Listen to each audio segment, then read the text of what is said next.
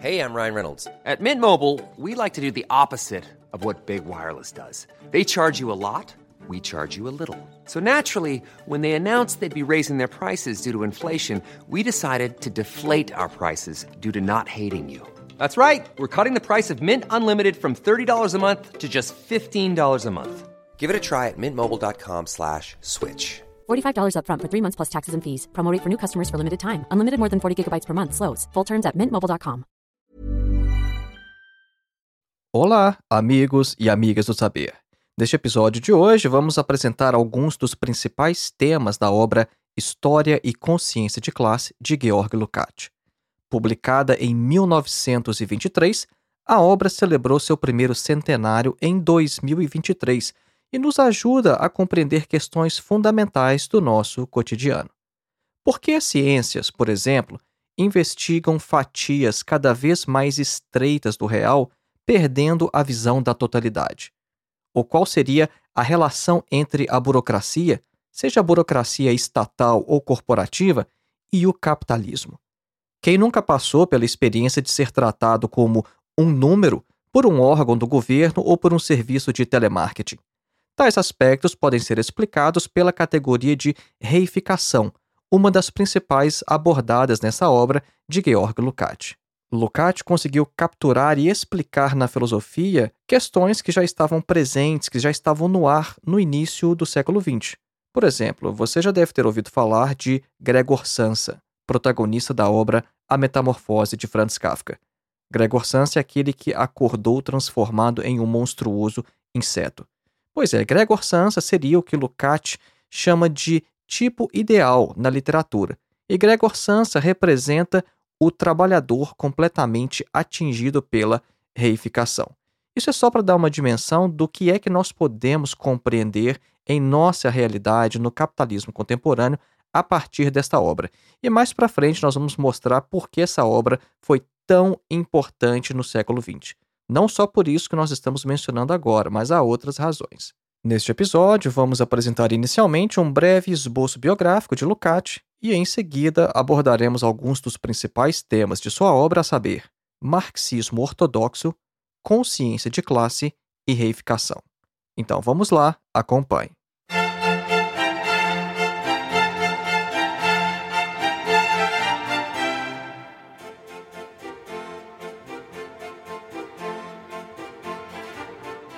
Antes de iniciar, um breve recado. Faça sua inscrição em nosso curso de Introdução à Filosofia, dos Pré-Socráticos a Sartre. O nosso curso tem mais de 14 horas de duração, oferece total flexibilidade, pois não há data para você começar e nem pressão para você terminar, e você ainda recebe um certificado ao final. O nosso objetivo é colocar você em contato direto com alguns dos principais textos de toda a história da filosofia para conhecer a nossa grade curricular e como funciona o curso, basta clicar no link que está na descrição deste episódio. E o nosso segundo e último recado é sobre o meu mais novo curso, A Filosofia de Karl Marx, uma introdução. Este curso tem mais de oito horas de duração falando apenas sobre Karl Marx. E aqui também o acesso é vitalício. Adquirir um destes cursos é como adquirir um livro, você jamais perderá acesso a todo o conteúdo. E neste curso, nosso recorte contempla os aspectos filosóficos do pensamento de Karl Marx. Para conhecer a grade curricular e fazer a sua inscrição, basta clicar no link que também está na descrição deste episódio ou então em nosso site, que é www.filosofiaepsicanalise.org. Voltemos então ao nosso tema: 100 anos de história e consciência de classe de Georg Lukács. Inicialmente, vamos apresentar um breve esboço biográfico de Lukács para saber quem foi este filósofo, considerado o filósofo marxista mais importante do século XX. Lukács nasceu em 1885 em Budapeste. De família muito rica, seu pai era diretor financeiro do principal banco húngaro. Na época era o Império Austro-Húngaro, e por isso Lukács escreveu a maioria de suas obras em alemão, porque no Império Austro-Húngaro falava-se o húngaro e também o alemão. Todos os filhos da família foram educados em casa. E o interesse inicial de Lukács era tornar-se escritor. Acabou que a vida tomou outros rumos, outros caminhos. Lukács acabou se doutorando em ciências jurídicas e em filosofia. Inicialmente, ele era de orientação kantiana e só se tornou marxista no período da Revolução Russa em 1917. Quem conhece Lukács através de outras obras que não História e Consciência de Classe, principalmente as obras anteriores, vai perceber que Lukács escrevia muito sobre estética, literatura e de uma orientação, de uma perspectiva kantiana. Então, depois da Revolução Russa, Lukács ingressa no Partido Comunista em 1918. Em 21 de março de 1919, instala-se então a República Húngara dos Conselhos, ou a República Húngara dos Sovietes, né? porque a palavra soviete significa conselho. Lukács, então, torna-se vice-comissário do povo para a cultura e a educação da República Soviética Húngara. Mas a República Soviética Húngara tem uma vida curta, e após a queda do governo soviético, que durou apenas 133 dias, Lukács teve que fugir e se exilar. Ele só conseguiu sair do país devido ao dinheiro e à influência de seu pai, que acabou subornando alguns oficiais do governo. Depois do exílio, Lukács mudou-se para a União Soviética, onde trabalhou com Mikhail Lifshitz por vários anos. Esse foi um trabalho muito importante no qual eles, por exemplo, resgataram várias obras de Karl Marx que até então não haviam sido publicadas. Lukács foi muito influente e atuante no movimento comunista. Ele chegou a ser membro do Comitê Central do Partido Comunista Húngaro. Ele publicou então História e Consciência de Classe em 1923, mas depois ele rejeitou a obra, isso poucos anos após, afirmando que ela continha graves equívocos. Por algumas décadas, esta obra circulou em traduções clandestinas por várias partes da Europa até que Lukács aceitou reeditá-la em 1967, mas não sem escrever um prefácio criticando seu texto mais influente. Lukács escreveu várias outras obras, e seu último projeto era desenvolver uma ética marxista. Só que ele percebeu que, para isso, para escrever uma ética marxista, ele deveria desenvolver antes uma ontologia, e daí uma de suas mais famosas obras, a Ontologia do ser social. Mas ele morreu em 1971 antes de poder concluir seu projeto. Quando lemos hoje a ontologia do ser social, podemos perceber que Lukács escrevia de forma apressada. Ele sabia que tinha pouco tempo de vida e que tinha que fazer o maior esforço possível para conseguir colocar no papel aquilo que estava na sua cabeça após este breve esboço biográfico de Lukács, para te dar mais ou menos uma noção, uma dimensão de quem foi Georg Lukács, vamos falar brevemente sobre a obra de maneira geral, História e Consciência de Classe. Essa obra, como nós já afirmamos, foi publicada em 1923 e foi um marco da filosofia do século XX. Este é considerado o livro de filosofia marxista mais importante do século. Esta obra fundou o que é chamado de marxismo ocidental e foi o ponto de partida da Escola de Frankfurt, com autores e pensadores e filósofos como Adorno, Horkheimer, Benjamin, Marcuse, e foi também o ponto de partida do existencialismo francês, com Jean-Paul Sartre, por exemplo. Essa obra resgatou o aspecto hegeliano do marxismo e esta é uma de suas principais virtudes. Por mais que isso pareça óbvio hoje, em 1923, relacionar Marx com Hegel, como Lukács fez nesta obra, não era algo óbvio. Na época da Segunda Internacional Socialista, por exemplo, Marx era interpretado como um economicista e havia-se ali perdido toda a referência à filosofia do marxismo, de modo que era muito comum se recorrer a Kant para fabricar uma filosofia para o marxismo. Isso se explica pelo fato de ter sido apenas na década de 1930 que os manuscritos econômico-filosóficos de Marx terem sido publicados. Até então, não se sabia que essa obra existia. Marx escreveu os manuscritos econômico-filosóficos em 1844, mas só na década de 1930 é que essa obra foi publicada. Então, era muito difícil conseguir enxergar a relação entre Marx e Hegel. Mas Lukács, com sua genialidade e partindo apenas dos textos disponíveis na época até então, como o Capital, por exemplo, conseguiu enxergar na própria estrutura de O Capital a estrutura da ciência da lógica de Hegel. De certa maneira, Lukács conseguiu sozinho, basicamente, reconstruir o pensamento do jovem Marx de maneira independente, tendo acesso unicamente aos textos de maturidade de Karl Marx. E do que trata essa obra de maneira geral? História e Consciência de Classe é uma coletânea de ensaios relacionados. Alguns temas são relacionados, outros nem tanto, mas é uma coletânea de ensaios. Cada capítulo, por assim dizer, é um ensaio diferente, de datas diferentes. Nós dissemos que a obra é de 1923, mas tem artigo, por exemplo, que foi escrito em 1919. A obra fala, por exemplo, sobre a ortodoxia do marxismo, o que é consciência de classe, reificação, organização revolucionária do partido, o trabalho legal e ilegal e alguns outros temas. Logo no início da obra, Lukács aborda a questão do marxismo ortodoxo.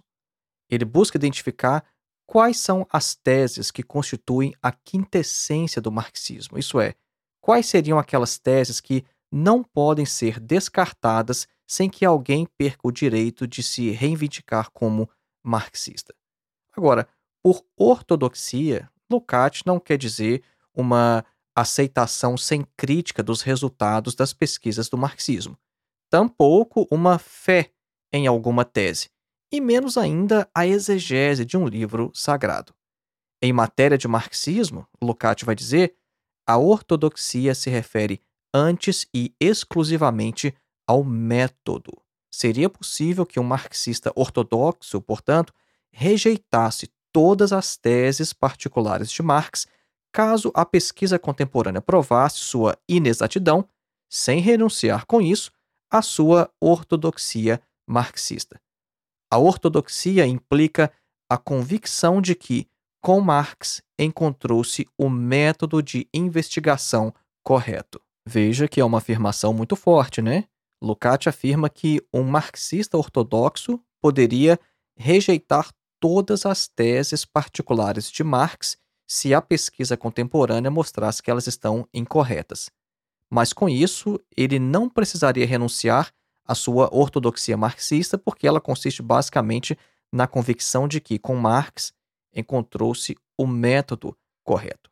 Para compreender a essência do método marxista, é preciso ressaltar, antes de tudo, que a dialética materialista é uma dialética revolucionária.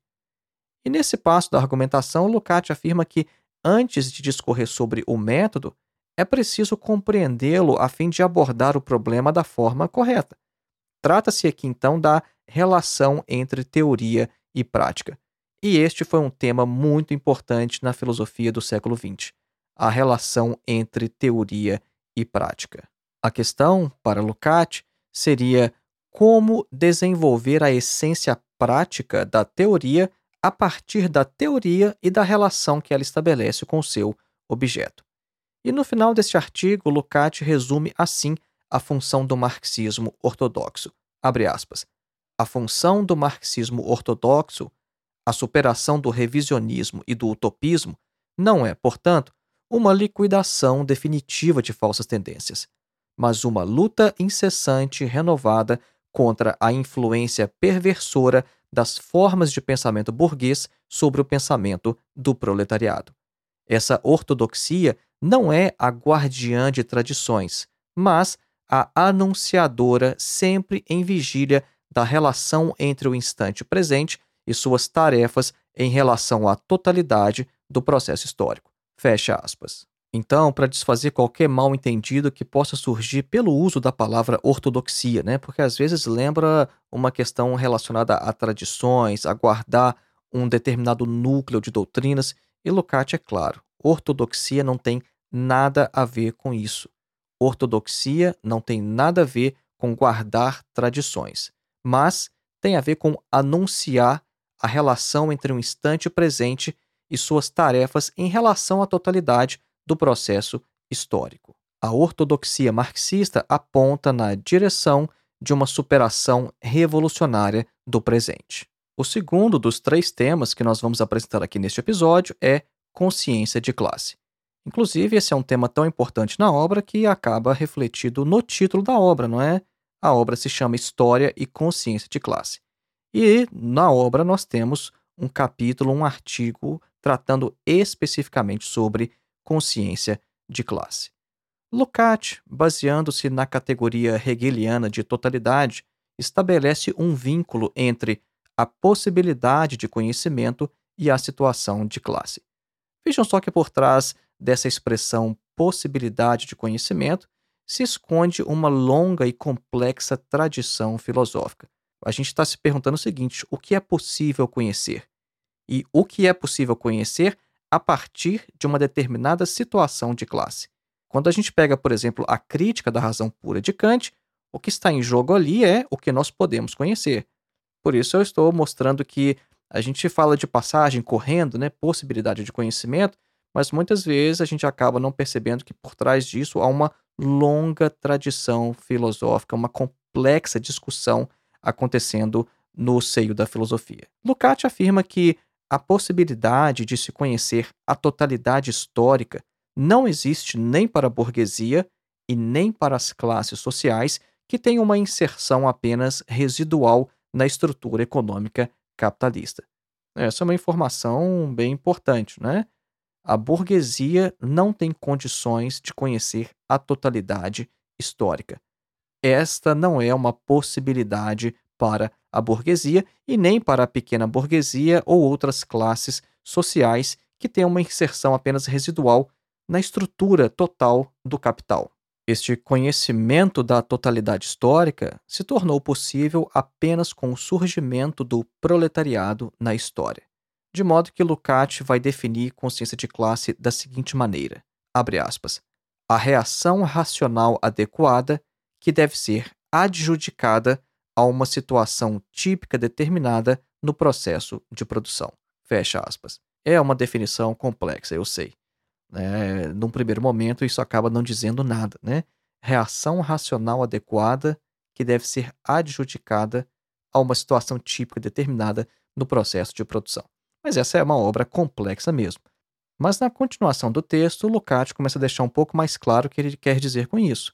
Ele mais para frente vai afirmar que, ao se relacionar a consciência com a totalidade da sociedade, torna-se possível reconhecer os pensamentos e os sentimentos que os homens teriam tido numa determinada situação da sua vida se tivessem sido capazes de compreender perfeitamente essa situação e os interesses dela decorrentes, tanto em relação à ação imediata quanto em relação à estrutura de toda a sociedade conforme esses interesses. Percebam que uh, nós falamos aqui sobre uh, os pensamentos e os sentimentos que os indivíduos teriam tido se tivessem sido capazes. Pois é, é nesse sentido que nós devemos entender consciência de classe. Porque a consciência de classe é uma consciência ideal que nem sempre aparece no concreto, na realidade. Mas aqui não é exatamente o momento de explicar sobre consciência de classe, inclusive nós temos um episódio aqui no podcast que trata especificamente sobre este tema. Se você tiver interesse em conhecer mais sobre consciência de classe, basta você procurar por este episódio em nosso catálogo.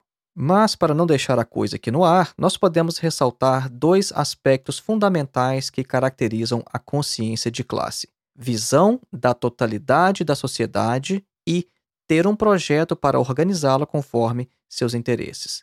Então, nós só podemos dizer que a consciência de classe está presente quando houver uma visão da totalidade da sociedade e quando houver um projeto para organizá-la conforme seus interesses. A consciência de classe é diferente de uma mera consciência psicológica do proletário quanto à sua situação de miséria, exploração, etc. E ela tampouco tem um caráter meramente contemplativo. De modo que, se o indivíduo fala o seguinte: ah, eu sou um operário, eu sou explorado, eu sei que o patrão tira de mim a mais-valia, que ele lucra em cima do meu trabalho. Isso ainda não é consciência de classe nem segundo Marx e nem segundo Lukács. A consciência de classe é mais que isso. Ela envolve os interesses que são decorrentes dessa situação, tanto no que diz respeito à ação imediata, quanto em relação à estrutura de toda a sociedade.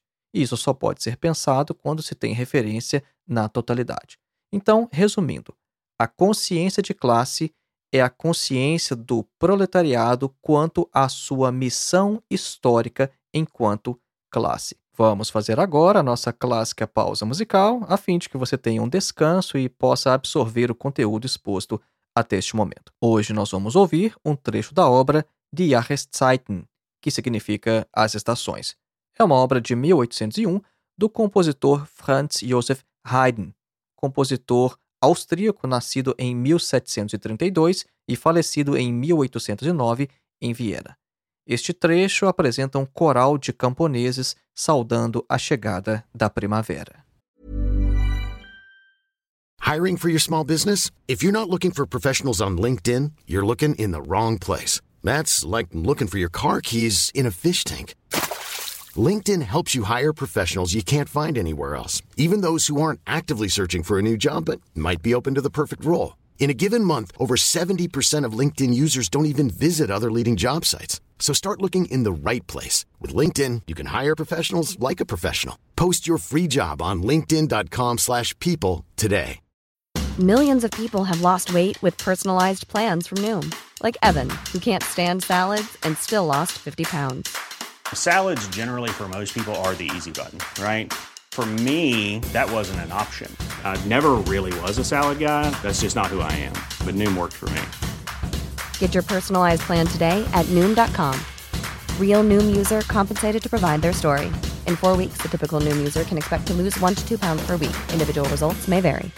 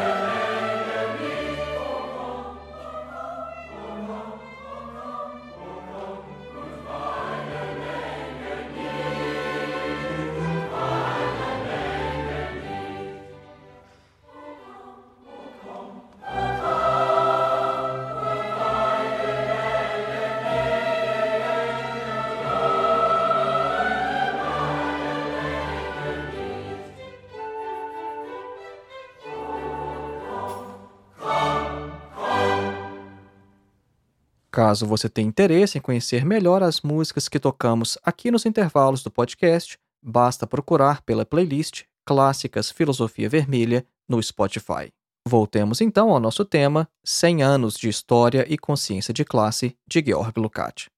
Vamos falar agora sobre um dos artigos mais importantes e um dos conceitos mais frutíferos de Lukács nesta obra, que é o de reificação. Este foi, inclusive, o tema de minha dissertação de mestrado em filosofia. O tema foi o conceito de reificação em história e consciência de classe. Percebam o seguinte: nós encontramos algumas vezes algumas expressões que aparecem inclusive nos noticiários, dando conta, por exemplo, de que ah, o mercado reagiu bem ao fato de que determinado político foi preso. Ok, mas vejam, essas expressões, o mercado reagiu bem, por exemplo, não causam a estranheza que deveriam causar. Percebam que ao Deus mercado são atribuídos sentimentos, emoções, ações, reações e até mesmo características físicas, como a sua famosa mão. Porque dizem que a mão do mercado controla tudo, né? Como assim o mercado tem uma mão? O mercado tem uma mão, o mercado reage bem ou não reage bem, o mercado pode estar de mau humor, isso deveria nos causar estranheza. O mercado não é percebido como uma relação entre pessoas, entre indivíduos, entre produtores de mercadorias isolados uns dos outros em um sistema anárquico de produção, mas sim como se fosse uma coisa, um ente, uma figura mitológica que, com a sua mão invisível, controla a vida dos indivíduos, ao invés de ser controlado por esses mesmos indivíduos. E este fenômeno, por exemplo, pode ser explicado pela reificação, a qual se relaciona ao chamado fetichismo da mercadoria. A reificação é um problema específico da sociedade capitalista, não se configurando, segundo Lukács, como um fenômeno universal supra-histórico. Lukács, então, partindo da investigação da estrutura da mercadoria realizada por Marx em sua obra O Capital, Lukács aponta que a generalização da mercadoria como principal forma de intercâmbio entre os homens, inaugurada né, pelo surgimento do próprio capitalismo, não trouxe consigo uma alteração apenas quantitativa na estrutura de consciência, mas qualitativa. O que o Lukács está dizendo é basicamente o seguinte: olha, nas sociedades anteriores ao capitalismo, existia troca de mercadorias. Só que essa troca acontecia nas bordas das sociedades, das comunidades, porque trocava-se apenas o excedente. No capitalismo, pela primeira vez na história, produz-se diretamente para o mercado. Então não quer dizer que no capitalismo a gente apenas faz mais né, de, de algo que a gente fazia de maneira apenas residual nas sociedades anteriores. Não, essa mudança ela foi qualitativa e não apenas quantitativa. A investigação de Lukács do fenômeno da reificação tem como ponto de partida aquela unidade mínima nuclear de todo e qualquer problema da objetividade na sociedade capitalista. Isso é, na estrutura da mercadoria. Então, Lukács tem como ponto de partida para explicar a reificação a estrutura da mercadoria. E ele afirma o seguinte: olha, a solução deste enigma, isso é, da estrutura da mercadoria, seria, portanto, uma exigência de todo problema nesse estágio de desenvolvimento da humanidade. Vejam que é uma afirmação forte também, né?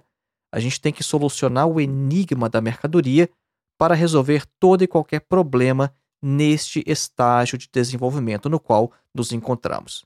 Lukács vai dizer que o processo de reificação que de certa maneira e em certos aspectos é também o de tornar-se mercadoria, pode deformar e encrustar a alma do trabalhador, mas tão somente enquanto ele não se rebelar contra isso, enquanto ele não permitir que a sua essência humana e espiritual se torne também uma mercadoria.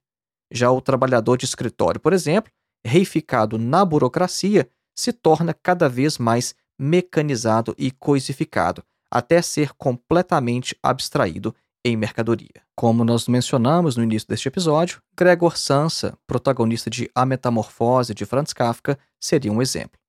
Gregor Samsa seria o que Lukács chama na literatura de tipo ideal e representa o trabalhador completamente atingido pela reificação. Gregor Samsa acorda certo dia transformado em um monstruoso inseto, mas sua vida interior permanece exatamente como antes. Ele não parece admirado de ter se transformado em um inseto. Ele continua tendo as mesmas preocupações de sempre, como preocupações com seu emprego e com sua família. Mas agora não é apenas seu interior que está coisificado.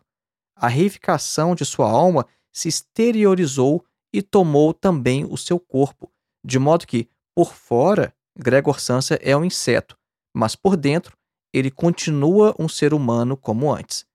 Gregor Samsa se torna, então, usando uma expressão de Andrew Finberg, um híbrido bizarro de humano e não humano. Ele é uma expressão metafórica do indivíduo reificado, alienado, tornado coisa, assim como a mercadoria consciente de si. A reificação é um desdobramento da perda da totalidade. Um de seus efeitos pode ser visto no fato de que a própria ciência parece ter despedaçado a totalidade da realidade, isso é, ter perdido o sentido da totalidade justamente por força da especialização. Desde a era moderna, a ciência investiga fatias cada vez menores do real, de maneira cada vez mais vertical e profunda, de modo que quanto mais uma ciência progride, mais ela volta as costas aos problemas ontológicos. É por isso que as ciências estão cada vez mais especializadas. Mas e o resto do mundo? E percebam que este problema da ciência tem início no período moderno, justamente quando o capitalismo estava nascendo. E o que nós temos então, na progressão dos séculos, foi apenas um desenvolvimento desta tendência. Percebam então que essa categoria de reificação que Lukács aborda em sua obra História e Consciência de Classe ela vai nos ajudar a compreender não apenas questões básicas, práticas do nosso cotidiano, como, por exemplo, a burocracia do Estado, a burocracia nas empresas, aquela burocracia irritante quando você tem que lidar com um serviço de telemarketing, mas a reificação vai explicar também coisas grandes, questões históricas. Não somente esta questão da ciência, por exemplo, mas também várias discussões da filosofia moderna, do idealismo alemão, vão ser melhor explicadas à luz do conceito de reificação. E como a literatura muitas vezes nos ajuda a ver melhor o nosso real, por apresentar o nosso real de uma perspectiva de terceira pessoa, uma perspectiva externa, em situações às vezes ampliadas, exageradas, nós podemos também fazer referência a outra obra de Franz Kafka, que é O Processo. No início desta obra, o protagonista é informado que está sendo processado mas ele nunca consegue descobrir do que exatamente. É uma obra fantástica, sensacional. Se você conhece a obra, provavelmente você vai concordar comigo. E se você ainda não leu, eu recomendo fortemente. O que acontece é que o protagonista, o Sr. K, ele nunca consegue descobrir do que ele está sendo acusado, mas ele precisa se defender. Então ele percorre inúmeros órgãos burocráticos e tudo, mas ele nunca consegue descobrir qual o teor da acusação. Então, logo no início da obra, a primeira página, né, batem na porta dele e dizem: Olha, o senhor está sendo acusado, o senhor tem que vir comigo. Aí ele pergunta para a autoridade policial: Tá, mas do que estão me acusando? Ah, isso eu não posso dizer, o meu serviço é só vir aqui te buscar. Lá na delegacia você pergunta. E quando ele chega lá, ele tem que perguntar para outra pessoa e para outra, e ninguém sabe do que ele está sendo acusado. Então, é uma obra fantástica, uma obra fenomenal e explicita muito bem essa questão da burocracia no capitalismo. Então, foi este aí o nosso episódio de hoje. É claro que Lukács discute inúmeros outros temas em história e consciência de classe, mas como nós tentamos limitar os nossos episódios a mais ou menos 30 minutos, a gente não pode abordar todos aqui de uma única vez. E lembrando novamente, faça a sua inscrição em nosso curso de Introdução à Filosofia, dos Pré-Socráticos a Sartre. O link está na descrição deste episódio ou então em nosso site www.filosofiaepsicanalise.org. E lá você encontra também o link para o meu mais novo curso, A Filosofia de Karl Marx, uma introdução. E se você considera que a internet é um lugar melhor com o nosso trabalho do que sem ele, Você pode contribuir através da plataforma Apoia-se, o link está na descrição deste episódio, ou então através de nossa chave Pix, que é o nosso endereço de e-mail, filosofiavermelha.gmail.com. Um grande abraço e até o próximo.